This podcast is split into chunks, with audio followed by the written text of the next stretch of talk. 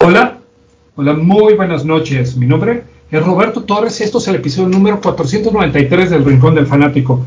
Y saben que con muchísimo gusto les quiero presentar a Luis García. Luis, muy buenas noches, ¿cómo estás? ¿Qué onda, Robert? Muy bien, muchas gracias. ¿Cómo has estado tú? ¿Qué tal el fin de semana? Ah, pues súper bien, ¿no? Y además con puente, siendo hoy lunes que, que no trabajamos, pues, pues mucho mejor, ¿no? Claro, día del trabajo y de descanso, este, y pues ya estamos aquí listos para platicar un poco de, la semana deportiva.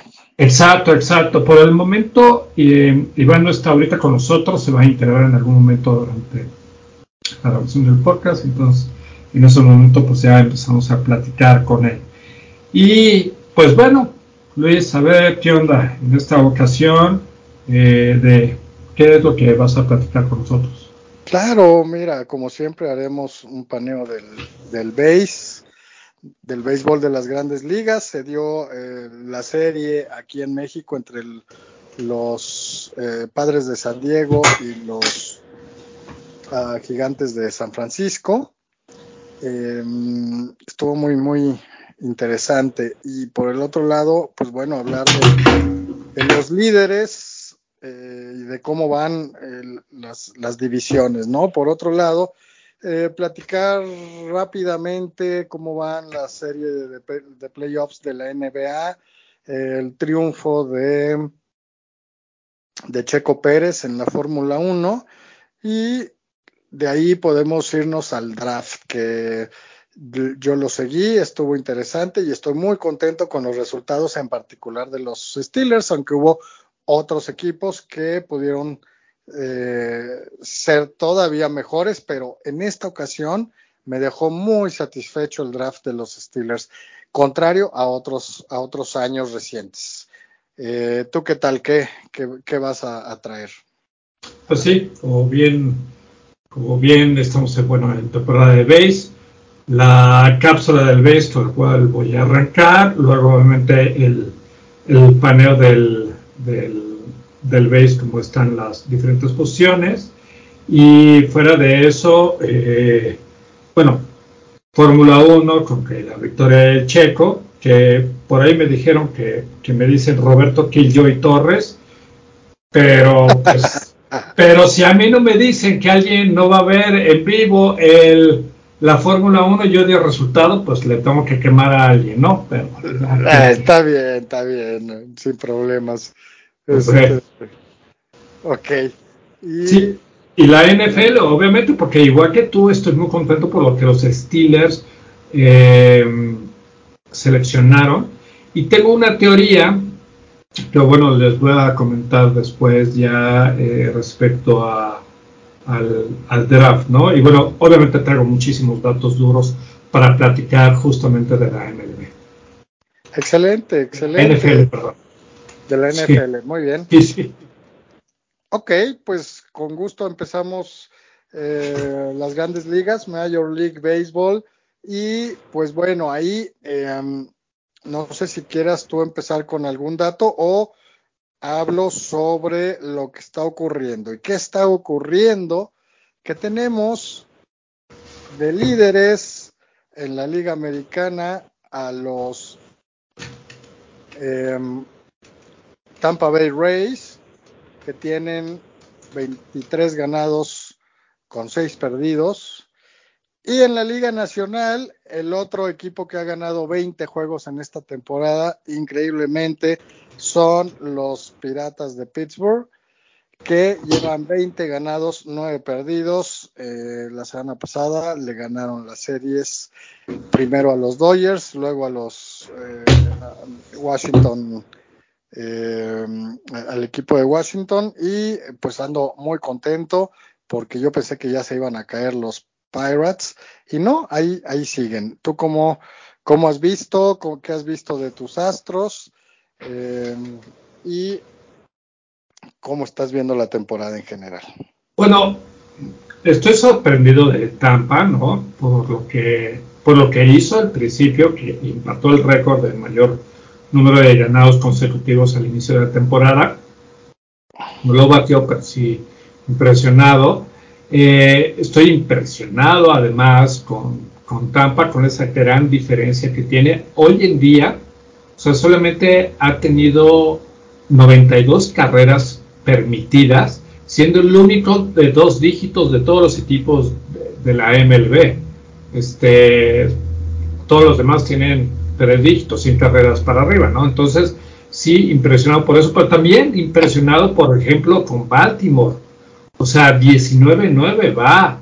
Está en segundo lugar de su división. Ahorita lo vamos a hacer paneo. Y, y además, eh, digo, contento porque Pittsburgh, en, tu caso, pues va con, estos, con este 29, que en, en, otro, en otros años muy cercanos hubiera estado al revés. 9 ganados con 20 perdidos, ¿no? Sí, esa era su, su normalidad. Pero, de hecho, no. Los siempre el primer mes daban algo de batalla. Eh, algo de, esperanza, pero a partir de mayo, ¡pum!, se caían, que espero que esta ocasión no suceda. Y, pues bueno, ahorita pues muy, muy contento, aunque pues está peleada la división, eh, bueno, la, eh, la liga, la liga nacional, este, está interesante. Eh, pues bueno, vamos a ver cómo le va, ¿no? Algo que me da muy buena espina con los piratas es su diferencia de carreras. Es un equipo que incluso en los últimos años que llegó a playoffs eh, tenían una, una diferencia negativa, es decir, ganaban por muy poquito y perdían por mucho, muchas carreras. En esta ocasión, no, están jugando bastante bien y de repente dan sus palizas y eso me dice que es un equipo que tiene eh, seguramente otra mentalidad, otra energía y, pues em, sí, sí me da esperanzas de que hagan una buena temporada. Sigo sin comprar que van a playoffs, ni mucho menos, pues estamos hablando ahorita de, que vamos en la séptima o octava parte de la temporada, apenas, ¿no? Como sexta. Y este, pues bueno, vamos, vamos paso a paso sin, sin apresurarnos mucho. Claro, Claro, ahora, fíjate, eh, respondiendo a la pregunta de Houston, o sea, estoy muy acostumbrado desde el, ¿qué será? En las últimas siete temporadas, que Houston, su primer mes, eh, no tiene los números que tiene hoy en día. Okay. tiene 15 ganados, 13 perdidos, punto 536 de promedio, la verdad. Normalmente llevaría menos de 10 derrotas, tendría más victorias, pero lo más impresionante es que en casa tendría eh, eh, números positivos. Hoy en día tiene 7 ganados, 9 perdidos. Entonces, de repente veo unos partidos que se lo comen vivo, o sea, que su bateo no funciona, que la defensiva está horrible, y esos como tres partidos de repente tienen un chispazo de, de, ser grandiosos o ser los campeones, porque de repente creo que le, sí le ganaron a Tampa, uno de los partidos que ha perdido Tampa fue por Houston, no es para echar campanas al vuelo, pero entonces es como que eh, este primera base, ay, que trajeron, ¿cómo se llama? Abreu. Abreu. Ah, voy, Abreu. Ah, no está haciendo las cosas. Este, tuvieron que mover de, del tercer bat a Jeremy Peña al, sexto porque estaba haciendo las cosas. Inclusive el que sí está haciendo las cosas era el que antes no lo hacía bien, que era Beckman, que es un excelente tercera base, pero... Y, el, y el picheo, hoy leí de un pitcher tuyo que lo mandaron a, a, Angel List, que es este que tenías que a dar de baja en el fantasy, Urquidi. Ah, ah sí, Javier eh, Jaime Urquidi, el mexicano. ¿Sí? Que sí, sí lo di de baja. Ah, pues te ahorraste que hoy lo enviaron a Angel List. Ok, seguramente por eso no está lanzando bien, ya que las últimas temporadas ya sí había respondido. Y yo creo que también es una combinación entre los pitchers de lo como que todavía sirven la cruda de ser campeones y la defensiva no aportan nada o aportan muy poco a los pitchers. Sí, por supuesto, ¿no? Este, ok, ok, pues yo digo, tú también debes tener como mucha confianza en los Astros en esa división. Em, y, bueno, a veces las piezas tardan en ajustar eh, y, bueno, también influyen este tipo de cosas como eh, las lesiones. Entonces no, no hay de qué preocuparse, por lo menos en este inicio de, temporada, en este primer mes, son seis meses de temporada, ya pasó el primero. De acuerdo, sí, sí, sí, no, yo estoy de acuerdo, vamos a ir viendo cómo se va yendo, pero de todos modos, pues sí pega, ¿no? Y además, si Pittsburgh va en primer lugar con esos números y Houston no, dices, puta, ¿qué pasa? Es que ni siquiera en el Xbox, pero bueno. Sí, por supuesto. ¿no? Además, inician serie mañana Piratas contra Rays. ¡Wow! Entonces, esa es la, la serie de los líderes en esta ocasión de la americana y la nacional. Mira, en Tampa, fíjate que el estado de Tampa es chistoso porque para tú llegar a, ese estadio tienes que pasar por un puente. Y em, lo tenemos hace unos años, pero eh, este estadio, la bola, o más bien el viento, entra de una manera diferente hacia el estadio y, y eso hace, yo me acordaba, que hubiera más bolas de foul que otra cosa. A lo mejor no. Pero bueno, de todos modos, el chiste es que jugando en Tampa, pues Tampa tiene un, pues un poquito más de ventaja. ¿Tú cómo quieres que se vaya esta serie? Pues sí, lo, más eh, lógico, sin haber visto quiénes van a lanzar, que bueno, tampoco me dice mucho porque eh, algunas veces eh, cuando no esperas de un pitcher te da un juegazo y viceversa. Em, lo más lógico es que se lleve la serie eh, Tampa Bay 2, de 3, ¿no? Sería muy de llamar la atención que los Pirates se fueran, se la llevaran a, casa de, visita. Em, y también no creo que haya una barrida de ninguno de los dos equipos. Eh, sin embargo, si los Pirates sacan dos, pues me, daría por bien servido, por supuesto. Claro, y además también mandaría un mensaje de que realmente son, eh, de que realmente vienen en serio. Porque si tú dices que en mayo normalmente se bajan, pues qué mejor manera de arrancar mayo ganándole la serie a Tampa en Tampa. Sí, por supuesto, ¿no? Entonces, pues sí, yo creo que, que este, que, que va a ser un buen termómetro, aunque puede tardar, eh, ah, digo, no, no, más bien que puede ser este temprano en la temporada, ¿no? Ok. Muy bien, muy bien. Eh, bueno. si quieres, le doy el paneo de la Liga Americana y luego tú das el de la Nacional. Sí, por favor. Sale. Bueno, primero tenemos que, eh, como ya habíamos visto desde la semana pasada, la división más fuerte probablemente y más competitiva está siendo la de la, la este de la americana con el nombrado Race eh, Tampa Bay Rays en primer lugar con 23 ganados, 6 perdidos y tienen más de 100 carreras de diferencial, tienen 103, 100 carreras, 103 carreras más anotadas que recibidas. Eh, como bien dijiste, los Orioles de Baltimore tienen 19-9, jugando pelota de 6-79, está, está jugando muy bien, están a 3 juegos y medio. Luego, Toronto está 18 ganados, 11 perdidos, a 5 juegos los Boston Red Sox 16-14 a 7 juegos y medio. Y finalmente los Yankees están en un pequeño slump. Tienen 15 ganados, 15 perdidos, están jugando 500, pero llevan cuatro partidos perdidos consecutivos. Em, incluso el, día de, no sé si de hoy, eh, perdieron eh, después de ir ganando en, en la novena, les dieron la vuelta. Em,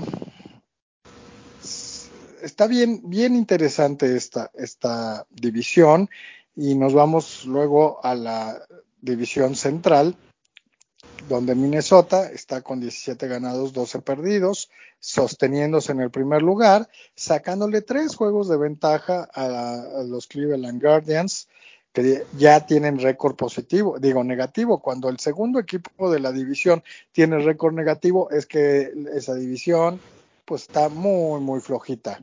14 ganados, 15 perdidos. Posteriormente los Detroit Tigers, que pues son de esos equipos que existen y ya, ¿no? O sea, nadie los sigue, por lo menos acá en México. 10 ganados, 17 perdidos a 6 juegos.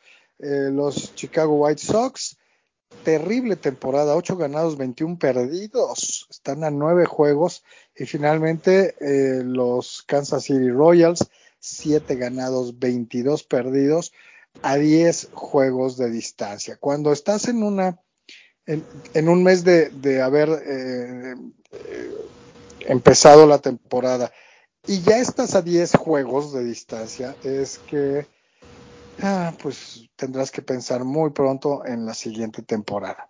Ah, no, pero tú mismo dijiste que esto es apenas el este el primer mes, pero bueno, sí estoy de acuerdo, que, que estaría muy difícil, ¿no? En especial he visto unas derrotas de Kansas City, pero, o sea, de risa. Claro, mira, todavía por el equipo que tiene la, la, eh, el Chicago White Sox, todavía te diría, ah, pueden mejorar, pueden establecerse, pueden empezar a ganar y pelear incluso por la división. Pero de los Royals sí no creo, fíjate. ¿no? Mm.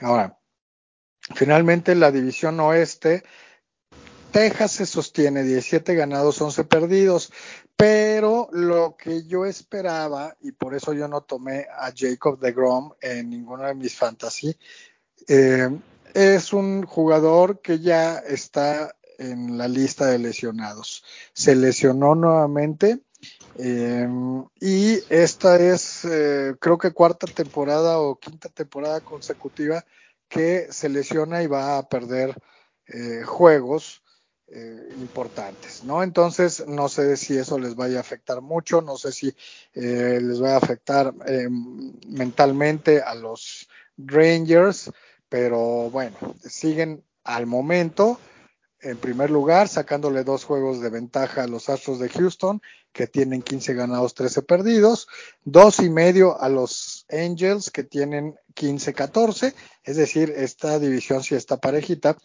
Seattle, 12 ganados, 16 perdidos, está a 5 juegos, y como ya lo hablamos desde la semana pasada, los Oakland, Oakland eh, Athletics, 6 ganados, 23 perdidos a 11 juegos y medio. Em, bueno, eh, está claro que equipos van a estar hasta abajo y, em, pues bueno, es, lo que ha ocurrido en el primer mes completo de temporada en la Liga Americana. Claro. Eh, no, pues eh, buen paneo y em, Fíjate que es, digo, un, dato curioso es que hay tres equipos en esta, en la americana que tienen menos de 10 victorias. Chicago, Kansas y otra. Que normalmente lo ves eso o lo veías con Washington, con Filadelfia y con Colorado. Ahora Colorado es el único que le pelea, aunque Washington sí ya llegó a las 10 victorias, ¿no? Y Pittsburgh lo que platicamos. Sí, Pero Bueno, por supuesto. Pues venga, pues mira, yo me voy a aventar con el de la Nacional. Atlanta, primer lugar, se mantiene todavía ahí, 19 ganados, 10 perdidos, puntos y 655 de average. Miami sube al segundo lugar, más bien empatado con Nets, 16 ganados, 13 perdidos, a 3 juegos de Atlanta. Filadelfia sigue en cuarto lugar a cuatro juegos y con 15-14 Washington 10-18 a 8.5 juegos. Lo que ya mencionaste, Pittsburgh 20 ganados 9 perdidos, puntos 690 de averaje en la central. ¿sí? Eh, tiene un buen récord tanto en casa como afuera, o sea 9-4 de casa, fuera 11-5 y le ha ganado 6 y ha perdido 3 con equipos que tienen más de 500 de averaje, que eso es muy bueno.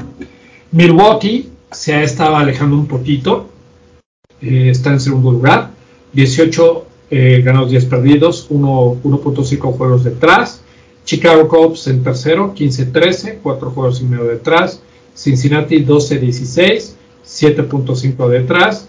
Y San Luis 10-19 con 10 juegos detrás, ¿no? Y finalizamos con la división del oeste, que bueno, ya ha cambiado. Arizona se sigue manteniendo en primer lugar, pero empatado con Dodgers. Ya les empataron. 16 ganados, 13 perdidos por un kilo, 52 de averaje. Eh, San Diego 15-14, un juego detrás. San Francisco 11-16, 4 juegos detrás. Y Colorado 9-20, 7 juegos detrás. Y comentar que, bueno, este fin de semana, tanto sábado como domingo, jugó San Diego y San Francisco aquí en México. ¿Tuviste oportunidad de verlo?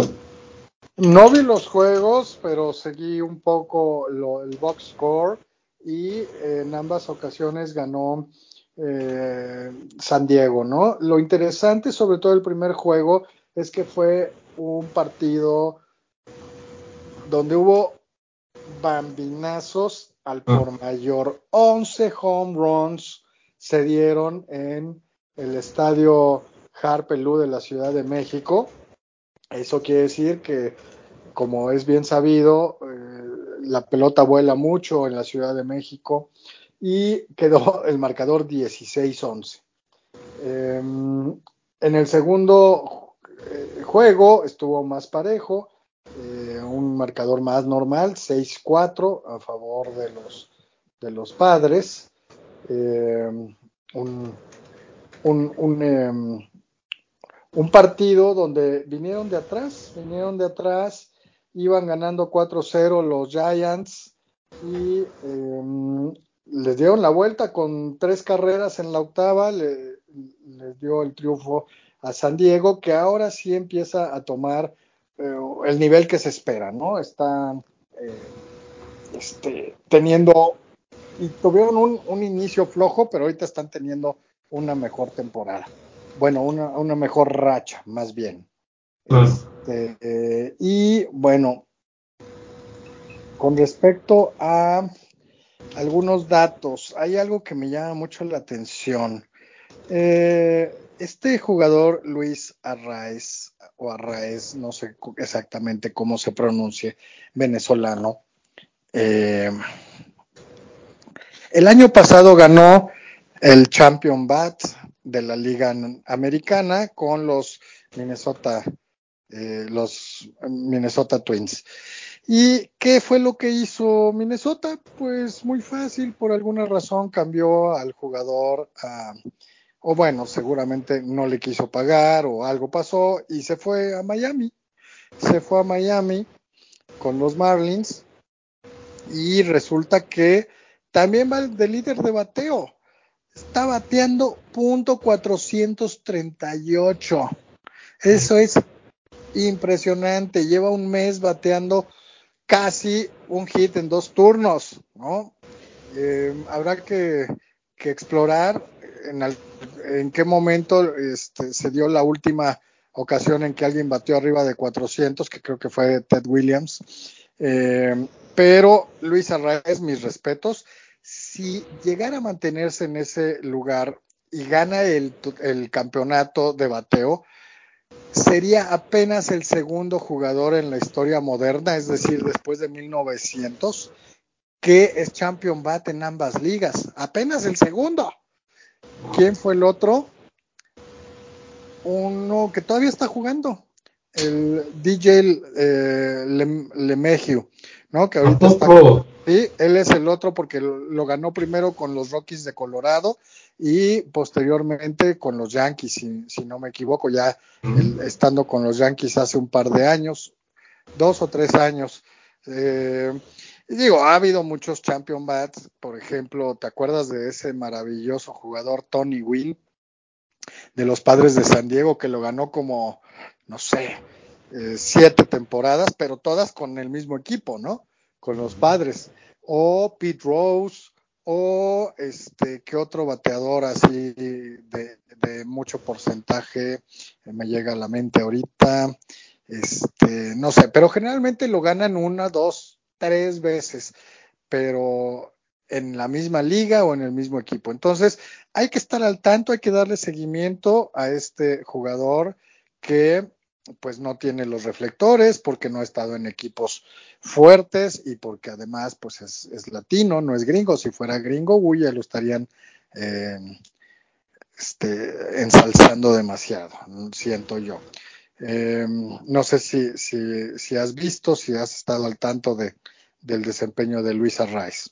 No, no, no, la verdad no. Fíjate que es que en términos de fantasy, de repente sí veo a jugadores que están como agentes libres y, los tomo, pero aquellos que ya están tomados, pues, pues la verdad no los pelo, pues, ya, están tomados. Sí, fíjate que es curioso porque cuando tomas algunos jugadores eh, en, tus equipos, les das, les das seguimiento y este les das seguimiento y entonces pues los, los observas toda la temporada y justamente yo tomé a Luis Arraez el año pasado en una de mis ligas y entonces pues te das cuenta cómo batea cómo ayuda en, en, en, el fantasy y pues eh, lo tienes más en el radar. Claro. Ok, y pues bueno, eso sería con respecto a grandes ligas. ¿Tú qué datos? Da, eh, no sé si tenías algo más, algún dato sobre, sobre grandes ligas. Pues lo único es la cápsula. Ah, ok, de acuerdo. Sí, este, los datos que traigo son sobre la NFL. Entonces, ya. a ver, pues mira, cerrando esta sección va, ¿por qué hay dos juegos en la temporada donde ningún club, en la americana o en la nacional, en la, ambas ligas, tiene, eh, juegan algún juego? Entonces lo que dice es que los equipos de béisbol profesionales juegan tantos juegos como sea posible durante la temporada para traer el mayor ingreso posible para poder mantener la demanda increíble y que y no sostenible, que, sino que crece de los altos salarios que perciben los jugadores. ¿sí? Aunque hay dos, hay dos días durante la temporada que ningún club puede este, salir a jugar. Esos juegos son antes y después del All-Star Game, del juego de estrellas. Y la razón de esta práctica es, lógica. El día antes del evento, aquellos atletas talentosos que fueron seleccionados para aparecer en, el juego de estrellas necesitan tiempo para viajar de sus ciudades eh, donde viven, que en este caso sería donde juegan, ¿sí? a, a la ciudad donde va a ser celebrado el juego. De igual manera, el día siguiente los, eh, los jugadores se les da el mismo tiempo para regresar al partido. Sé que suena muy mamón esta, muy sencilla esta cápsula, pero esta es la cápsula. Ok, ok, está bien. Este, um, yo creo que podemos de repente incorporar en estas mismas cápsulas alguna cosa eh, estadística que, que podamos investigar, ¿no? Este, ya, ya, ya, ya te contaré, te contaré un poquito a lo mejor como de qué tipo, pero está bien, está, está interesante. Y bueno, pues acaba el primer mes, acaba el primer mes de béisbol. Me, me ha parecido muy bueno, muy interesante y pues eh, a seguirle. Eh, si quieres, eh, platico brevemente de el básquet, ¿no? El básquet, déjame ver dónde lo tengo. Ok, el básquetbol eh, ya está en su segunda, en, su segunda serie, ya, ya terminaron las primeras, este, las los primeros juegos y eh, pues bueno, déjame, ah, perdón ya. Ok, eh, el día de hoy empezó el juego o la serie entre los Philadelphia 76ers contra los Boston Celtics, ganando los primeros. Curiosamente, Filadelfia vino de atrás y en el último minuto vence a Boston en el Boston Garden y era algo que no se esperaba porque Boston está siendo el favorito para llegar a la, a la final después de que Milwaukee siendo el sembrado número uno, cayó contra el número ocho, que era el Miami Heat. Em, también el día de hoy se está llevando a cabo el segundo juego entre los Nuggets de Denver contra los Phoenix Suns. Eh, y van Denver arriba, 34 eh, puntos a, a este no, 28 puntos a 30 puntos a 24. Y en, en, ese, en, esa serie ya se jugó el primer juego que Denver ganó. Denver eh, yo creo que va a llegar, es, es el, el equipo más consistente de la liga, de la división oeste, de la conferencia oeste. Eh, por el otro lado tenemos justamente a Miami, que no solamente eliminó a Milwaukee, sino ya le ganó el primer juego a los Knicks de Nueva York, que eh, habían vencido a, Cleveland.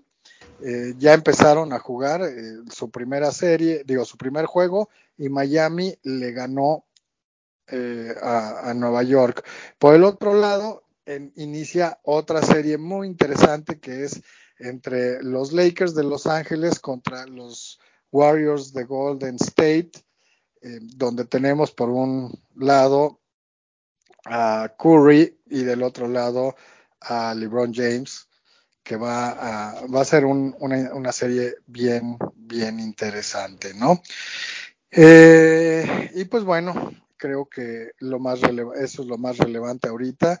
Eh, Filadelfia ganó con 45 puntos del barbón James Harden, que eh, tenía la mano caliente. Cuando él juega bien, es un dominante, ¿no? 45 puntos, se dice fácil, pero pues bueno, eh, vamos a ver cómo, cómo sigue esta serie más adelante. Este, y bueno, eso sería sería todo, un repaso breve con el básquetbol y si quieres hablamos un poquito de la Fórmula 1. Súper, sí, sí, sí, sí, por favor. Llegaste, ah, sí, claro, llegaste a ver la carrera. ¿Ya qué? Llegaste a ver la carrera. Ah, sí, sí, sí, no, lo que pasa es que cuando las carreras son en, en, en el continente asiático, pues a veces son aquí, a las pasan a las 2 de la mañana o en vivo, o a las 4 de la mañana o, o algo así. Entonces, pues no, mi afición no es tanta ya en esta época para pararme esas horas para verla en vivo, ¿no? Claro. Y a veces eh, las pasa, la pasan temprano, entonces el domingo se levanta uno a las 8, ocho y media, te pones a verla y de repente lo primero que ves es el mensaje de Roberto que dice, qué padre que Chaco Pérez ganó la carrera, ¿no? Entonces dices, no, ¿cómo? Si apenas estoy prendiendo la, la, la, tele para ver. Y, y bueno, eh, realmente eh, esta fue una de las carreras, creo que fue Malasia, si no me equivoco, este, que a mí menos me me gustó porque eh, es, es un, un, circuito callejero donde hay muy pocos rebases, pero Checo Pérez es muy bueno en este tipo de circuitos.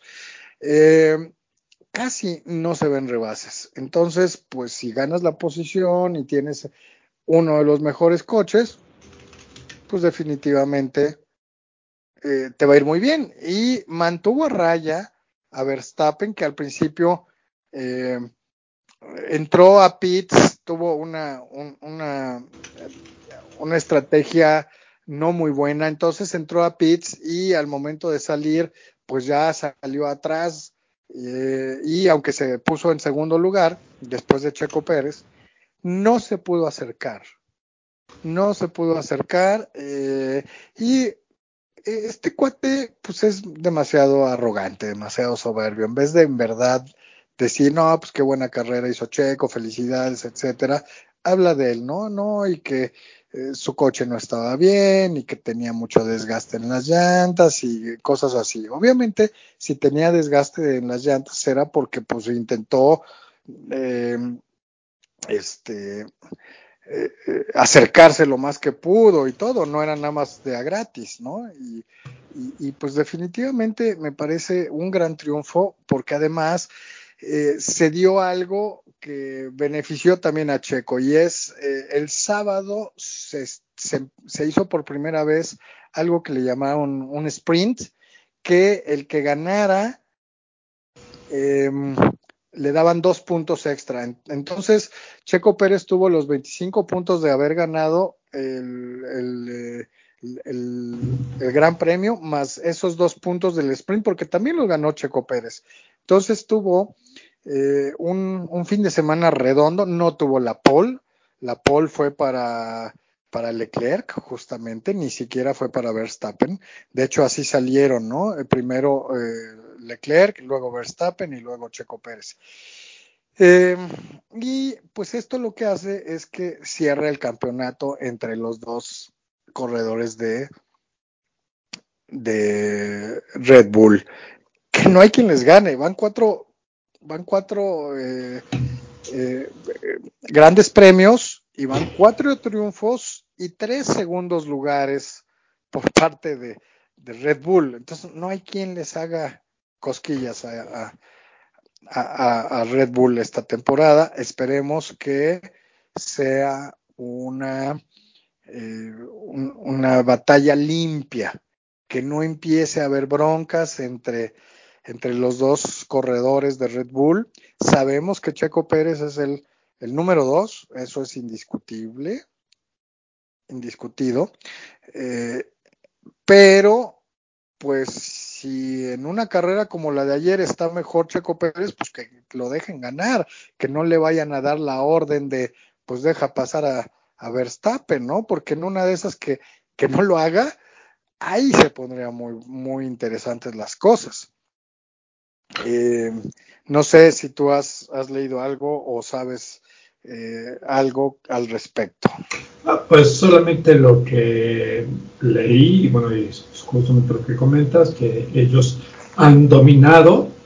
Y yo pienso que, bueno, pilotos de Fórmula 1, siendo los pilotos de la mayor categoría a nivel mundial en este tipo de monoplazas, pues obviamente todos estos pilotos tienen un superego que, que no lo justifico, ¿eh? pero reconozco que deben de tener un, superego. O sea, Verstappen es prueba de esto. Y me acuerdo muy bien una carrera que ganó Checo este año, y entonces la cámara toma Checo Pérez que va con su equipo, se abrazan todo, y al lado está el papá de Verstappen. Ah, sí, claro. Y estaba como si estuviera muerto el tipo, o sea, ni sonreía y veía así como al cielo pues eso de Verstappen, pues lo alimenta directamente el papá, ¿no? Yo creo que en el caso de, Checo, por ahí salió un, TikTok, no sé si te lo compartí o no, en el que este, hay una escalera que baja y están unos reporteros eh, como en la parte superior y tú no puedes acceder a esta, a esta escalera. Entonces viene Verstappen con su... Era una de las carreras que que había ganado Checo. Entonces baja Verstappen y le dicen Verstappen, Max, Max, Max, y este tipo no pela a nadie y se baja. Pero entonces llega Checo atrás de Verstappen, unos 5 segundos detrás, y entonces se le une el team a Checo, ellos, él entrega el trofeo y esto que el otro, y ya sabes, como que le dan cotos, bien, abrazos y demás. Ese, ese yo creo que es la diferencia. La cosa es, de esta misma manera que está pasando esto entre Max y Checo, pasó con Senna y con Prost y con muchos otros. me imagino eh, con Hamilton o con Schumacher. O sea, con todos yo creo que hay una estrellita que sabe que es el número uno y el segundo que trata de hacer algo al respecto. La diferencia creo que pasa hoy en día es que, por ejemplo, con Schumacher, me acuerdo muy bien que había el piloto, no me acuerdo con quién eh, corría, quién era el segundo piloto, pero el segundo piloto venía en primer lugar y sí, como tú dices, le lanzaban la señal, déjalo pasar, y el otro aumentaba madres de cómo si yo ven primero, y el otro así lo pasaba así, y le valía madres. Yo confío igual que tú que no pase este año. Sí, no, y pues bueno, también no hay que ilusionarnos con pensar que Checo Pérez va a ganar y va a ser campeón del mundo, porque pues todo el apoyo va a seguir siendo, no, no sé si todo, pero hay, hay un dato que a mí me, me, llama la atención y es que generalmente Verstappen queda arriba en las pruebas de, clasificación. Eh, y esto es o porque es un poquito mejor eh, eh, piloto o porque su coche está un poquito mejor. ¿Cuál de las dos es? no sabría decirlo, ¿no? Pero bueno. Eh, muy contento, ya nos estamos mal acostumbrando, ¿eh? eh dos triunfos de cuatro carreras, claro que, echamos campanas al vuelo, pero, pero no deja de ser por el equipo que tiene y, y no deja de ser el piloto número dos. Entonces vámonos eh, con calma. Claro, aunque recuerda que con Force India, en esta misma carrera, o en este mismo circuito, perdón, aunque no haya ganado, sí llegó a estar en el podio. Entonces también el, el mérito, además del equipo y del auto, es el mismo. Sí, sí, sí, totalmente de acuerdo. Eh, a él se le dan este tipo de circuitos, ¿no? Eh, este, entonces, pues creo que que todo le salió bien y él ya está haciendo bien las cosas. Si recuerdas, hablamos de que con, con Iván, de que todavía tenía por ahí unos errores importantes, donde perdía posiciones, donde este, tenía una salida o un, un, pequeño accidente. Ahora no, ahora sí ya se está viendo como un gran gran jugador, eh, digo, corredor, ¿no? De, autos. Entonces, pues mis respetos y ojalá siga adelante y ojalá continúe su carrera eh, positiva y de ser posible ascendentemente. Ah, pues confiamos que sí. Sí, sí. Muy bien. Este, pues bueno, nada más también rápido quería comentar que se, se dio aquí en México el abierto mexicano de golf eh, en este fin de semana y el, ganador fue este eh, Finó. Déjame eh, nada más poner eh, cómo, quedaron. Ah, Tony Finó que es eh, norteamericano, pero de origen samoano o de las islas Fiji o por ahí, eh, ganó con menos 24 golpes bajo par, que es em, pues un, un, excelente promedio, y le ganó a John Ram. ¿Quién es John Ram? Es un español, aunque tenga nombre de anglosajón o no sé de dónde. Eh, que es el número uno del mundo. Que vengan este tipo de jugadores aquí, me parece excelente. No vinieron otros que son de, primer nivel, pero este, que, se haga un nombre el abierto mexicano con este tipo de, jugadores me parece increíble. Eh, yo estuve siguiendo un poco el juego, un poco los scores y este y, fueron estos dos jugadores, los estos dos jugadores los que los que mejor eh, estuvieron durante todo el campeonato. El mejor mexicano fue un, un amateur, un jovencito que se llama eh, Sebastián Vázquez. Él quedó en el lugar número 44. Hay que recordar que tenemos dos grandes eh, profesionales que son Abraham Anser y em, Carlos eh, Carlos uy, bueno ahorita me acuerdo del apellido. Que ellos ya llegaron a ganar incluso algún que otro torneo de la gira eh, importante de la, del golf, pero ahorita están o se cambiaron más bien a un eh, circuito eh, árabe. ¿Por qué? Porque les pagaban cinco veces más de, de lo que les pagaban en, en, el, en, la gira de, de golf este, norteamericana, ¿no? Entonces, este, pues por eso no vinieron, porque no pueden jugar la mayoría de los torneos de, de digamos, de los que están acostumbrados, no de los, de los, del tour, del tour normal, ¿no? Sí. Eh, pues bueno, nada más era un comentario rápido ahorita que me, que me acordé y, y, pues bueno, ya, ya sería todo lo que traigo antes de pasar a la NFL. Genial.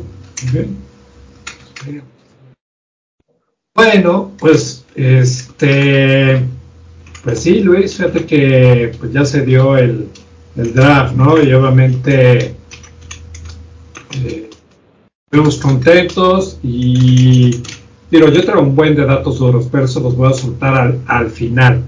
A ver, en tu opinión, este, este draft de los estilos, ¿por qué sientes tú que fue un buen draft para los Steelers, aún cuando el primer pick tú querías que fuera Cristian González y realmente fue este este offensive lineman que ya no me acuerdo cómo se llama, pero que fue el ¿qué, por, qué fue? Digo, si nos puedes platicar. Eh, yo creo que la primera, la, la, Broderick Jones, sí, la primera, mm, el draft son muchas eh, combinación de, de circunstancias y factores, ¿no? De cómo se van armando los equipos y cómo van desapareciendo los jugadores importantes. Cristian González estaba proyectado para salir entre el lugar número 6 y 10, más o menos, depende de los analistas. El hecho de que hubiera caído al 14, al lugar número 14, era algo que no se esperaba. Y cuando los Steelers hacen este cambio, yo dije, van por el mejor coreback de la generación, aunque no fue el primero elegido, ¿eh? Eh, al, mejor cornerback. Este, el primero elegido fue Devon Witherspoon por el Seattle, ¿no? El, primer cornerback elegido, y muy tempranamente en el lugar número 5. Eh, por el otro lado, ya se habían ido dos grandes ofensivos, lineados ofensivos, ¿no? Paris Johnson Jr., que se fue en el lugar número 6, elegido por los Cardinals, y Peter Skoronsky, que era elegido o fue elegido por em, Tennessee en el lugar número 11. El tercero en la lista de mejores linieros efectivamente era Broderick Jones. Entonces, pues ya estaba la, mesa servida para que al hacer este cambio los Steelers eh, eligieran o al mejor cornerback, probablemente eh, según los analistas, o al tercer mejor liniero ofensivo. Yo pensé que se iban a ir por Cristian González. Y, oh sorpresa, no, se fueron por, por Broderick Jones. Y lo más interesante fue que el que sonaba mucho para los Steelers, pues era Joy Porter Jr., porque su papá pues fue un gran jugador del mismo equipo y por alguna razón cayó y no lo eligieron. Se fue hasta la segunda ronda y afortunadamente los Steelers les tocaba elegir como primer lugar de la segunda ronda porque hicieron el cambio eh, con los Chicago eh, Bears por Chase Claypool, ¿no? Que, que, que se fue a mitad de la temporada pasada a Chicago y los Steelers sin saber que Chicago iba a quedar como el peor equipo de la, de la liga, entonces les tocó elegir en primero de la segunda ronda y entonces terminaron con, digámoslo, dos primeras selecciones, lo que me parece que, que pues cayó, simplemente cayó, se dio y, y me dio a mí muchísimo gusto, ¿no? Bien, muy bien. Mira, eh, yo te voy a comentar, antes de decirte por qué me gustó mucho este, este draft de los Steelers, unos datos duros que sustentan justamente esto. Eh, lo primero que tengo que decirte es que yo creo que hay, hay tres diferentes grupos de personas involucrados, eh, algunos directamente y otros indirectamente en el draft. Los primeros, obviamente, son los equipos, aquellos que eligen al jugador. Y mi teoría es que los, eh, los equipos eligen jugadores para cubrir hoyos muy importantes dentro de su defensiva u ofensiva que les permitan pues, ser eh, equipos exitosos, eh, que tengan más victorias que derrotas, o simplemente aquellos equipos que obviamente eligen a un jugador para ser mucho mejor a este equipo y pues obviamente pues tener un equipo de primer nivel que no nada más gane partidos sino nada más llegue a los playoffs sino que se pueda colar al Super Bowl y ganar el mismo el segundo grupo son los jugadores que estos funcionan como si fueran los candidatos a una oferta de trabajo. Yo soy running back y sabes qué pues meterme al draft y ser seleccionado en el draft pues me da la oportunidad de obtener esta oferta de trabajo específica en algún equipo y ganar un sueldo acorde a la posición en la que me toman.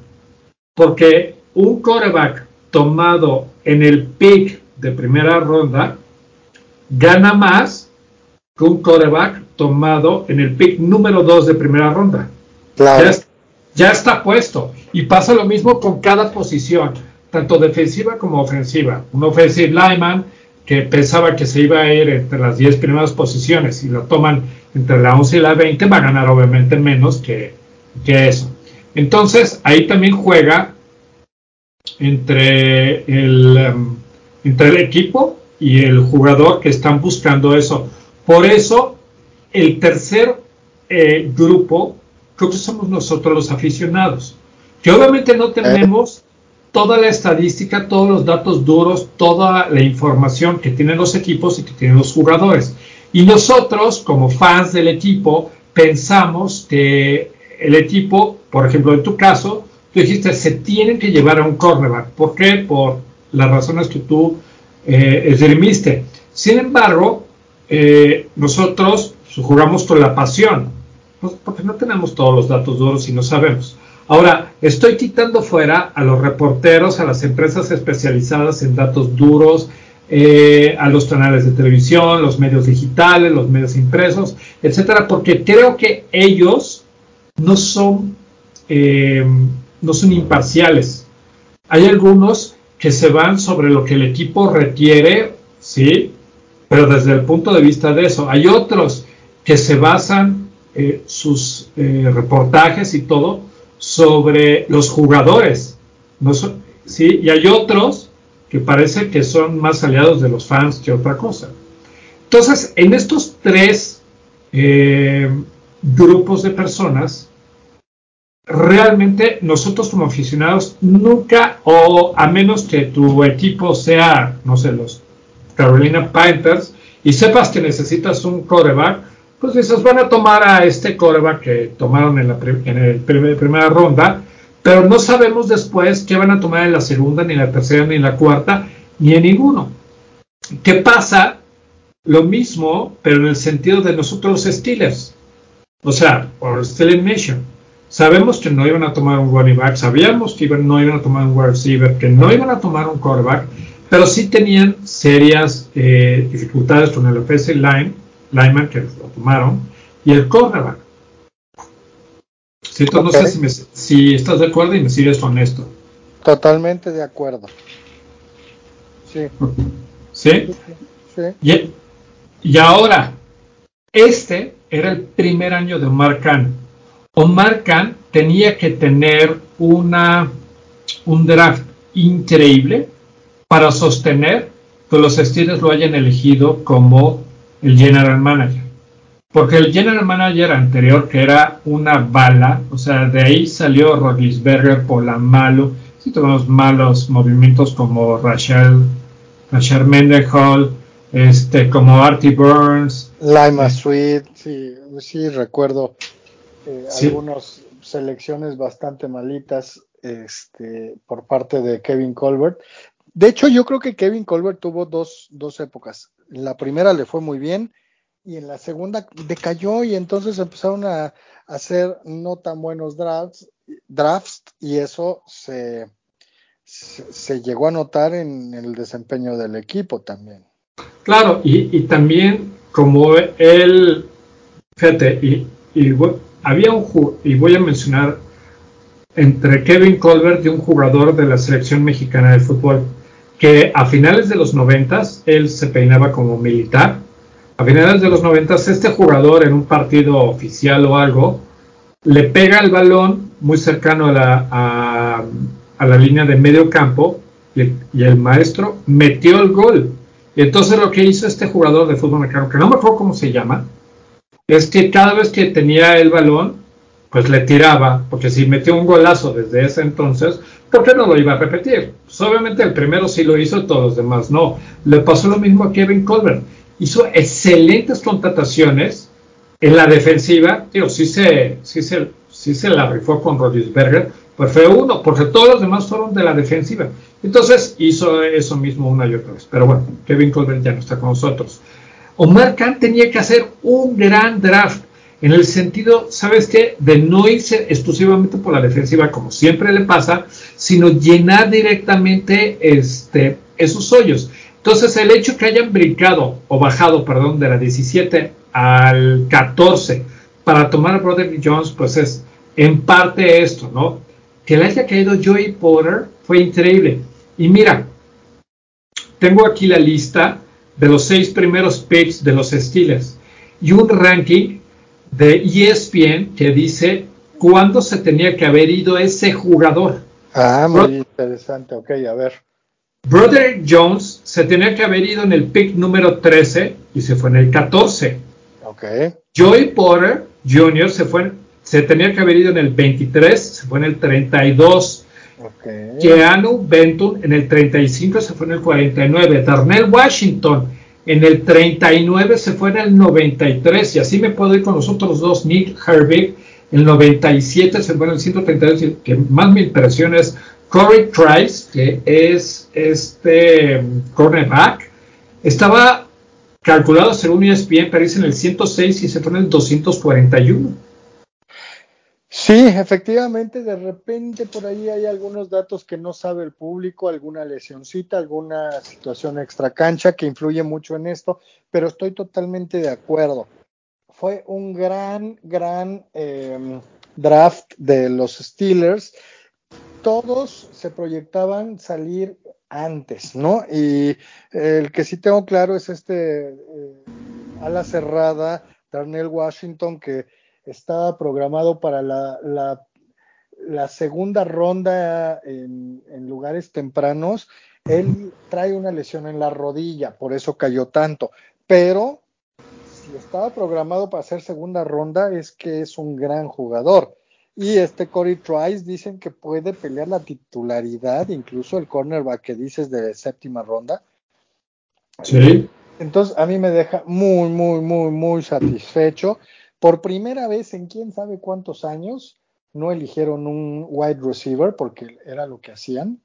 Eh, y bueno, yo creo que la contratación de, de este, ah, ¿cómo se llama? El, que, el wide receiver que contrataron de Allen, Allen Robinson. Allen Robinson, este, pues ayudó a que, digo, sin, Allen, Allen Robinson ha decaído en los últimos dos años, pero sigue siendo alguien que tenía cierto nivel y pues le están dando la oportunidad de retomarlo, ¿no?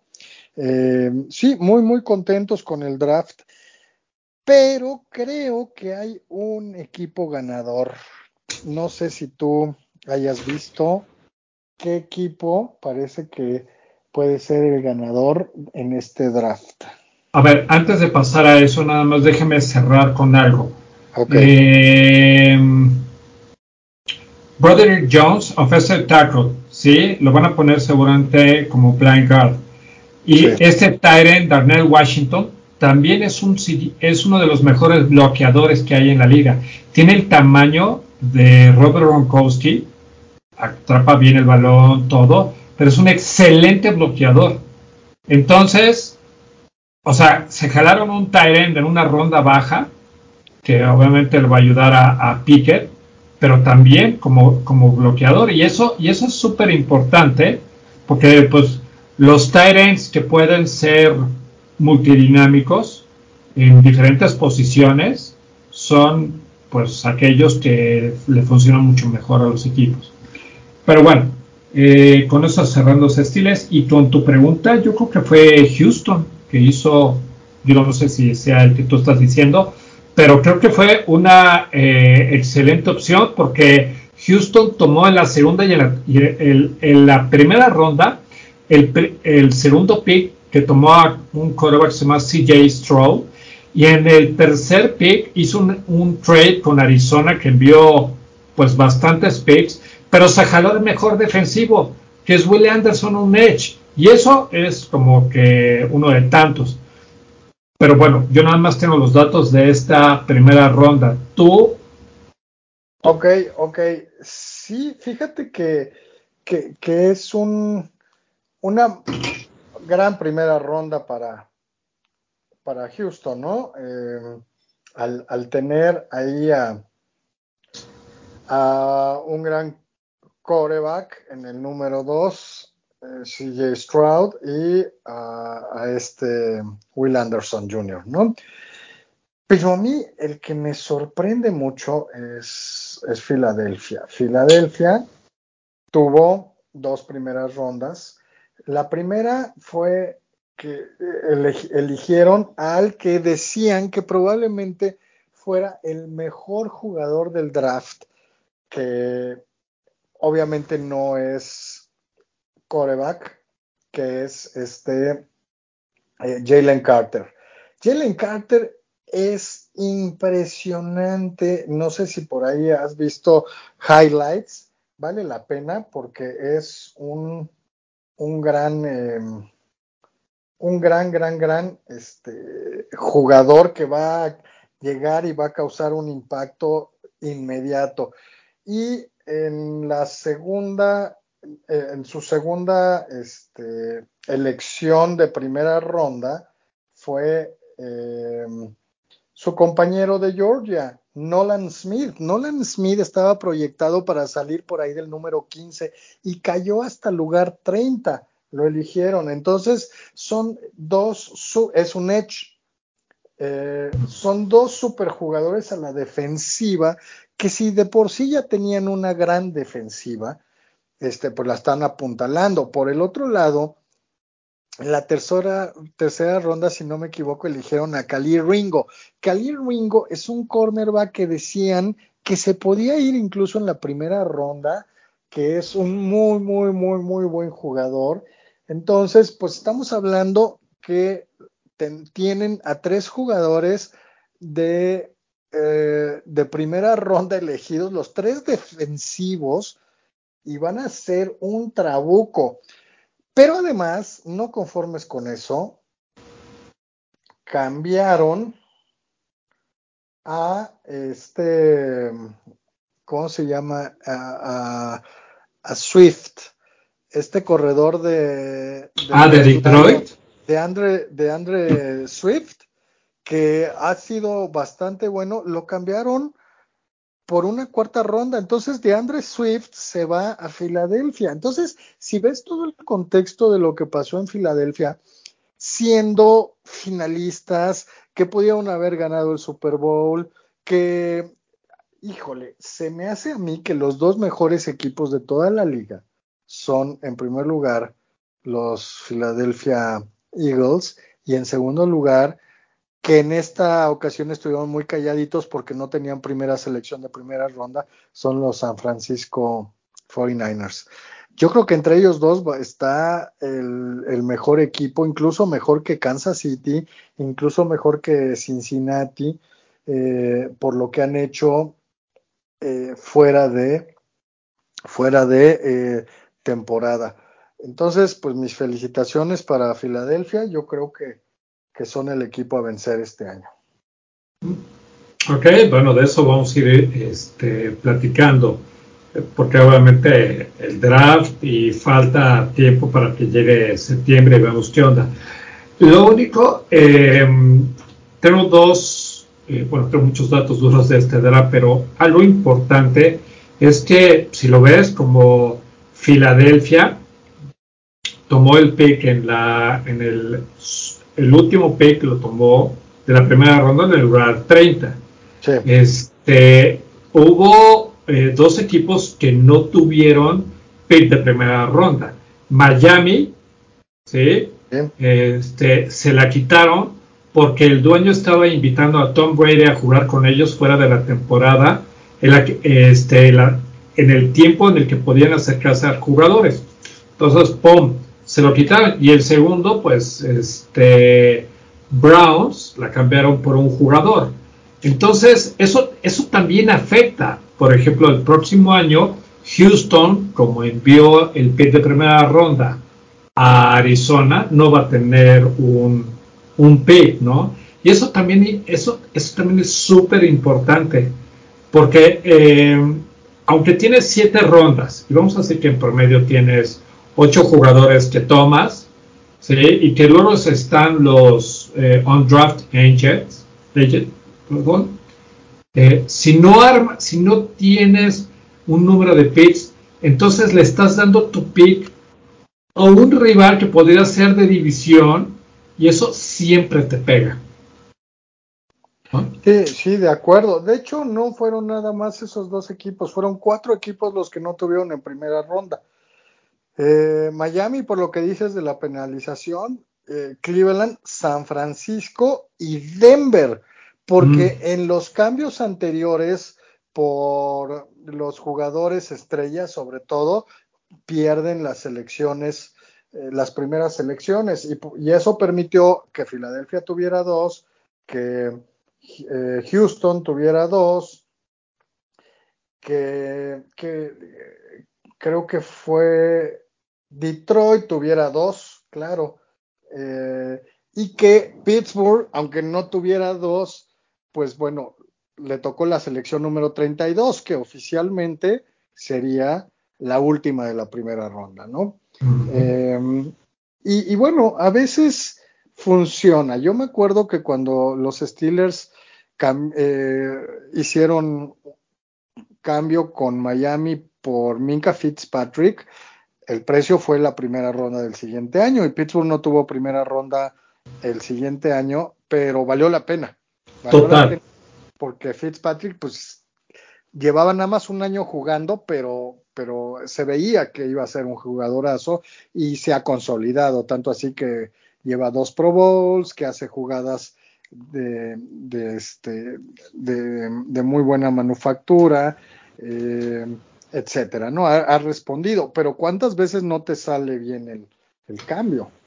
Claro, que muchas veces lo hemos visto. Por eso, este, creo, eh, y por eso arranqué esto del draft mencionando que había estos tres grupos, el equipo, los jugadores y los fans. Hay veces en que no entendemos nosotros los fans por qué hacen esos cambios los equipos y cuando se dan confiamos, pero de repente, pues, pobre Chicago, que hace todos esos cambios por Mitch Trubisky y le pasa esto. No sabemos si Carolina le va a pasar lo mismo, porque además resulta que ese, ese, ese cambio de, o ese trade de Carolina se parecía mucho al de Draft Day, al, de la película.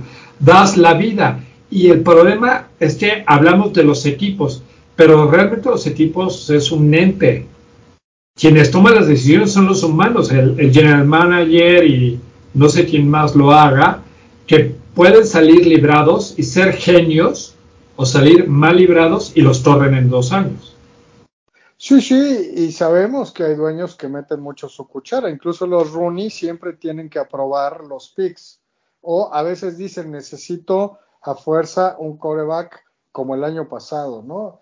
Que se decía mucho que que, no era nada más decisión de Kevin Colbert y de, de Tomlin, sino que ellos ya decían que pues eh, eh Al Rooney Jr. que, pues eh, se eligiera. Eh, también sabemos que Jerry Jones pues siempre ha metido su cuchara, cada vez menos, cada vez se da cuenta él que no, no ayuda tanto al equipo.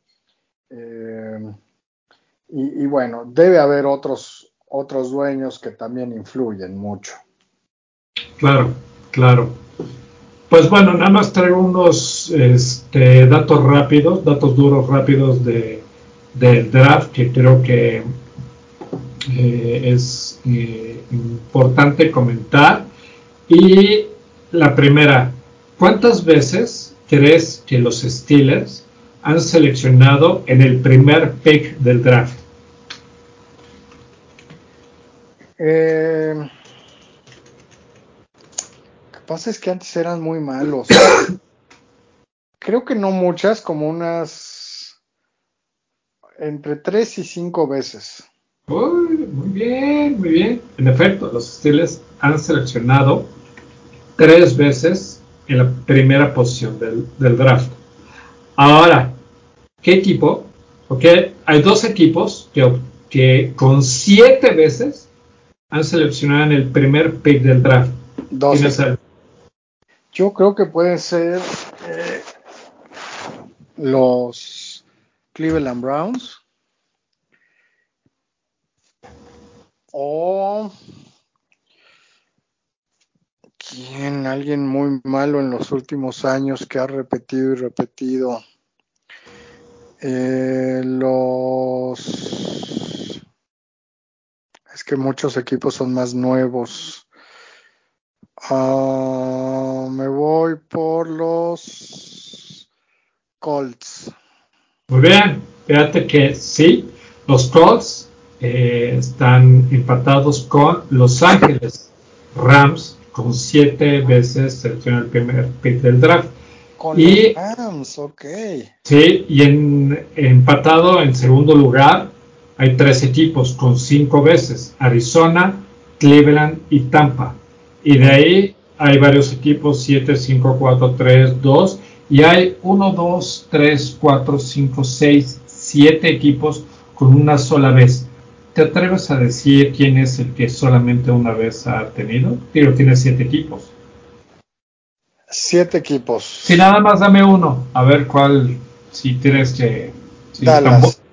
Dallas. No, Dallas con tres. Los este, siete equipos son Carolina, Kansas, Raiders, Los Ángeles Chargers, Miami, Nueva Orleans y, y New York Yankees. Ok. Sí, no, no. Muy, eh, esa última sí no. Eh, pero sí. está interesante. Por ejemplo, equipos como Kansas City, que pues son de toda la, la vida y nada más una vez les ha tocado. Eh, llama, llama la atención. Eh, bien, pues sí, son, son muy buenos datos interesantes. Cierto. Y nada más uno último para cerrar. Solamente este año hubo 300 mil eh, personas en Kansas, 330 mil personas en Kansas City solamente para esto del, del draft. Cuando, para que te des una idea, cuando obviamente el super, la era del Super Bowl empezó en 1968 o algo así. Antes de eso, eh, se utilizaba un pizarrón para mantener todas las rondas como se iban dando. Ah, pues Atlanta y seleccionó este partido, a este equipo, este jugador, perdón, y así, así, así. Y en 1970 pasaron un proyector de este de filminas que nos pasaban como en la escuela. Y en 1980 ESPN se acerca con el Pete Russell, que era el comisionado, y dice, oye, pues déjame transmitir tu, tu pizarrón y, todo, y los dueños estaban, mm, no sé, que sí, que no. Este, entonces fue tan persistente ESPN que enviaron cinco empleados al hotel York donde lo tenían y pusieron una mesa y empezaron a transmitir eso y luego pues este ESPN ha transmitido el draft durante 44 años consecutivos. Wow. Pues sí, tuvieron visión, ¿no? Y ESPN eh, e con Sports Center y con este tipo de cosas como pasar el draft, pues es como despegaron y se hicieron imprescindibles. sí, sí, sí, sí, sí. Pues, pues bueno, ahora, ahora sí ya empieza la temporada larga de espera, porque estamos a primero de mayo y vamos a tener mayo, junio, julio y agosto, cuatro meses, aunque ya en agosto haya juegos de pretemporada. Vamos a esperar cuatro mesesotes para que llegue eh, en la primera semana de septiembre el primer juego de la NFL. De acuerdo. Muy bien, muy bien, va que va. Solamente voy a cerrar este podcast diciendo que Lamar Jackson sí consiguió su contrato con los Ravens, 260 millones de dólares por cinco años. Sin embargo, 180 garantizados. Sí, esa fue, era la única cosa, ¿no? Que, que, sabíamos que era lo que detenía. Él quería todo garantizado y los dueños dijeron, no, porque si lo hacemos así, pues que nos espera en el futuro, todos lo van a exigir. Exacto. Muy bien, pues vamos cerrando, Robert. Pues la verdad, muy, muy bien, muy contento. Eh, lástima que, que, Iván no pudo eh, incorporarse. Esperemos que, esté bien y que ya platicaremos con él y, esperemos que el próximo, em, la próxima semana nuevamente esté con nosotros. De acuerdo, confiamos que sí. Y bueno, así despidiendo el podcast, pues agradecer a nuestra audiencia que nos ha escuchado, recordarle que cada semana nos puede escuchar en Google Podcast, Apple Podcast, Spotify, Stitcher, etcétera, también en la, página de igual manera. Y bueno, Luis, fue un placer platicar contigo, me la pasé poca madre como siempre, me encanta platicar. Y pues bueno, papá, pues, pues gracias por todo. Igualmente, Robert, pues nos vemos la próxima semana. Vale, bye.